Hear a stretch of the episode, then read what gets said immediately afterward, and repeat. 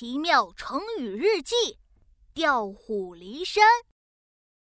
七月八日，星期三，天气晴。今天晚上，妈妈做了我最最最喜欢的红烧鸡腿。嗷呜嗷呜！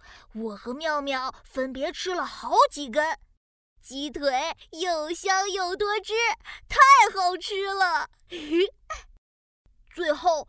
盘子里只剩下最后一根鸡腿了，我看了妙妙一眼，妙妙伸出筷子想夹鸡腿，这怎么行呢？我一定要比妙妙先抢到鸡腿。说时迟，那时快，我也伸出筷子朝鸡腿夹去。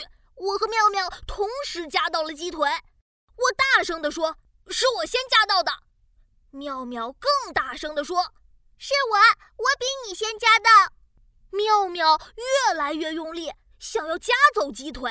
我心想：“哼，我一定要想个办法。”哎，有了，就用调虎离山计！我大喊一声：“妙妙，妈妈给你买了草莓蛋糕，放在冰箱里，你快去看看吧。”妙妙赶紧放下筷子，高兴地说：“真的吗？我最喜欢草莓蛋糕了。”妙妙打开冰箱一看。啊，根本就没有蛋糕！我哈哈大笑，耶！我抢到最后一个鸡腿了，妙妙，你中计了，这是调虎离山计。妙妙气得脸都红了。我把鸡腿分了一半给妙妙，妙妙，我是逗你玩的，别生气了。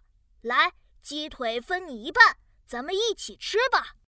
今天的故事呢，是关于抢鸡腿和调虎离山计。虽然调虎离山计帮我成功的抢到了鸡腿，但是我还是和妙妙一起分享了鸡腿。调虎离山出自明朝吴承恩的《西游记》，指的是引诱老虎离开有利于他的山头，比喻为了便于乘机行事。想法子引诱有关的人离开原来的地方。告诉你们一个秘密，调虎离山还是三十六计里的一个计谋。